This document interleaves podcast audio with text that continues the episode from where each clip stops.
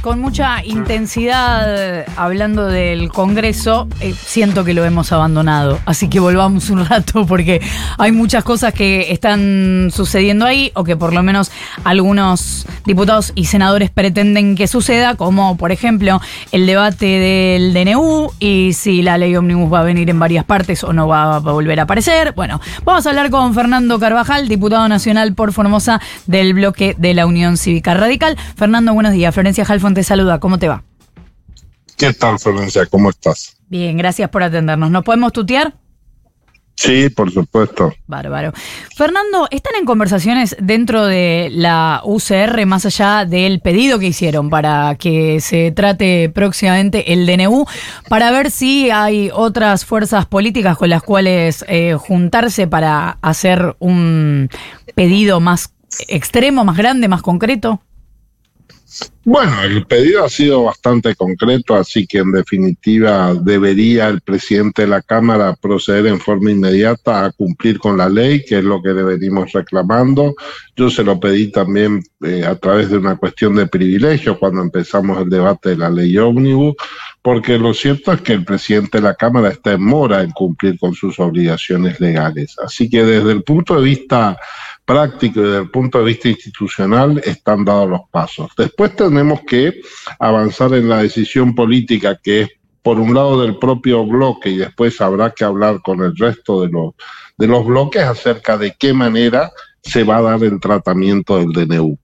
Eh, lo que es indiscutible es que el Congreso tiene la obligación y la facultad constitucional de analizar la legalidad, pertinencia y oportunidad del DNU y que debemos hacerlo frente a la importancia que tiene como, como instrumento jurídico por los cambios que ha producido, algunos de los cuales están impactando muy fuertemente en la realidad social de nuestro país.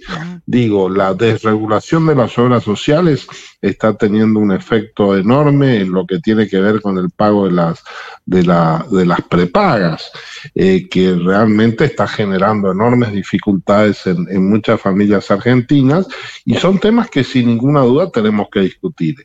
Así que eh, el pedido está formulado, la obligación del presidente de hacerlo y esperemos que lo cumpla a la mayor brevedad posible y después avanzaremos en las conversaciones políticas con todas las fuerzas políticas, incluido por supuesto el propio gobierno. No da la sensación de que Martín Menem lo vaya a cumplir eh, muy rápido, porque la respuesta a la UCR fue estuvieron bastante tiempo sin abrir la boca. Sí, lo cual es mentira. ¿No? Esto, este es el mayor problema de estas afirmaciones, de que es absolutamente falsa la afirmación de Menem.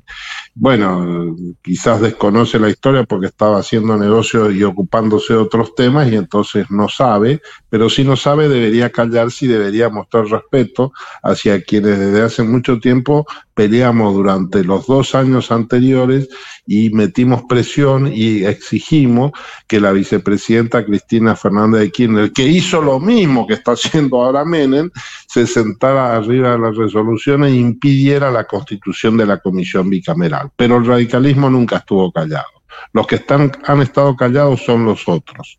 El radicalismo siempre estuvo exigiendo que se cumpliera con la constitución bicameral durante el gobierno anterior y durante este gobierno y lo vamos a seguir haciendo. Le guste a Menem, no le guste a Menem, le guste a Cristina Fernández o no le guste, el radicalismo va a estar siempre firme en la defensa de las instituciones. Fernando, ¿cómo te va? Nico Fiorentino te saluda. Si, si en este contexto surgiera, por ejemplo, porque sé que es algo que se está evaluando, un pedido de sesión especial por parte del bloque de eh, Unión por la Patria para tratar pura y exclusivamente en el recinto el DNU 70, el mega DNU. Eh, ¿Ustedes se sentarían a dar quórum y a discutirlo?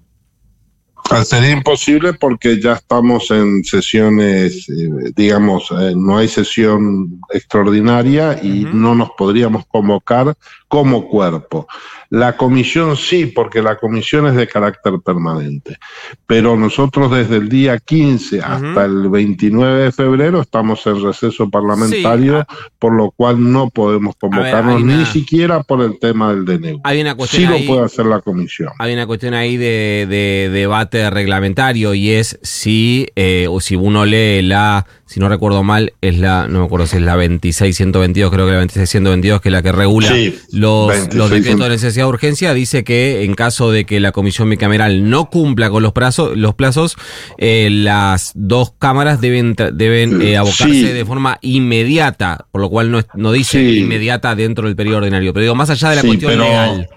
Sí, pero digo, perdón, pero hay una vieja práctica. El, el Congreso, si no está reunido, no, exi- no está en sesiones, sea extraordinaria o ordinaria, no está constituido Te- como cuerpo y no puede hacer nada. La comisión la sí podría hacerlo. Te reformulo la pregunta, Fernando, porque digo, más allá de cuándo, me interesa saber si es un límite para eh, ustedes participar de una sesión que convoque el peronismo. Si el peronismo convoca una sesión para el 2 de marzo, una sesión especial, ¿ustedes darían quórum y discutirían el decreto?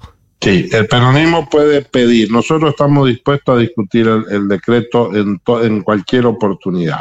Ahora, eh, es muy raro que el, eh, el peronismo esto, por ejemplo, no lo hizo durante este tiempo en la Cámara de Diputados, que sí lo hizo en el Senado, por lo cual digo muy claramente hay también una cuestión especulativa en el bloque de Unión por la Patria, eh, por lo cual en esto no es quien convoca, sino tenemos que evaluar la oportunidad política, porque no vamos a hacer seguidismo de las decisiones políticas especulativas del bloque de Unión por la Patria. Ah, Eh, así que lo vamos, lo vamos a evaluar. Ahora lo que nosotros sí estamos planteando muy firmemente es que la comisión tenemos 15 días por delante en los que la comisión sí puede sesionar de manera incuestionable sí. y sería conveniente y aconsejable que lo haga. Después, el primero de marzo comienza otra historia, que es, son el periodo de sesiones ordinarias, y ahí vamos a definir la estrategia política para ver cómo avanzamos para lograr que el DNU sea analizado por el Congreso de la Nación. Te, te preguntaba puntualmente esto, Fernando, recién ahí hablabas de no hacer seguidismo, porque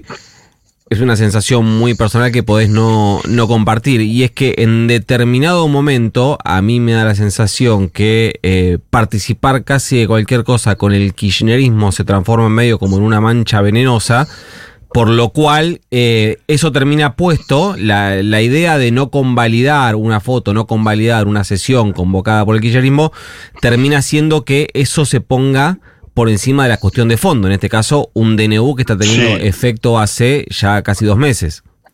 No es ninguna sensación tuya, es un dato político real e insoslayable. Nosotros no vamos a hacer seguidismo de Unión por la Patria.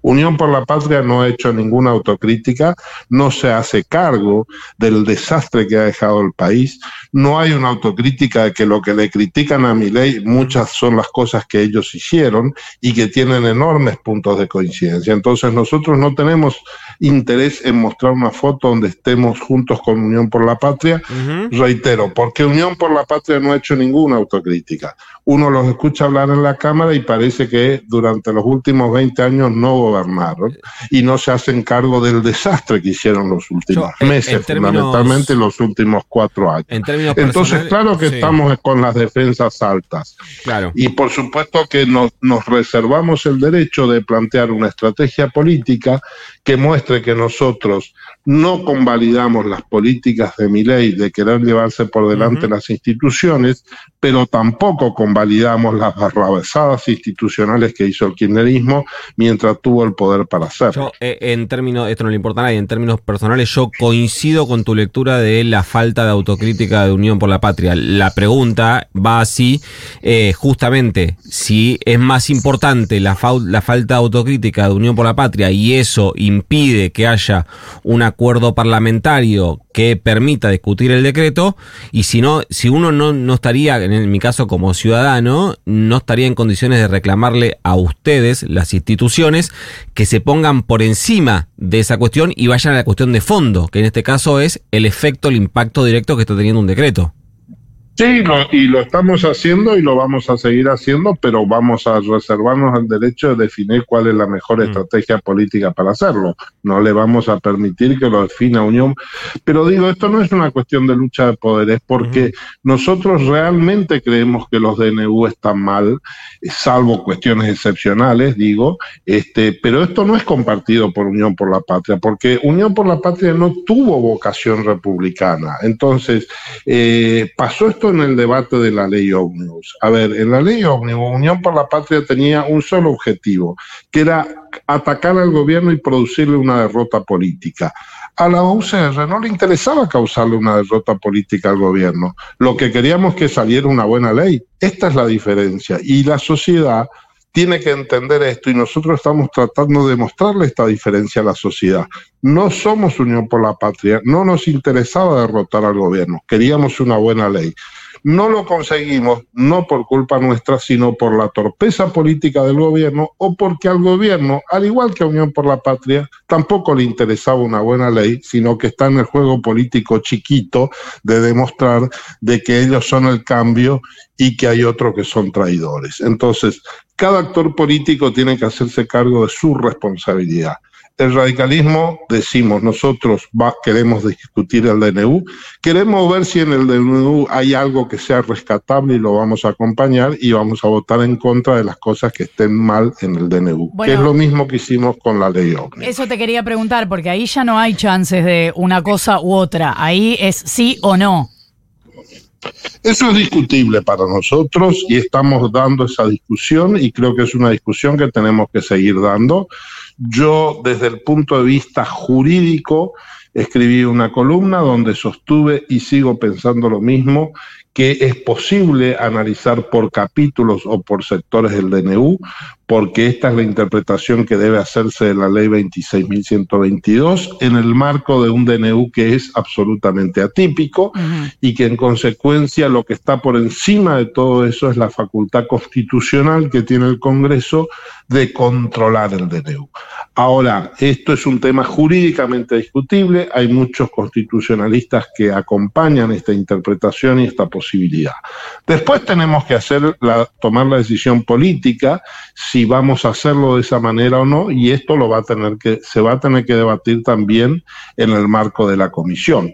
El problema es que hay algunos, como puede ser, por ejemplo, la Libertad Avanza, que va a decir, vamos por todo por el sí.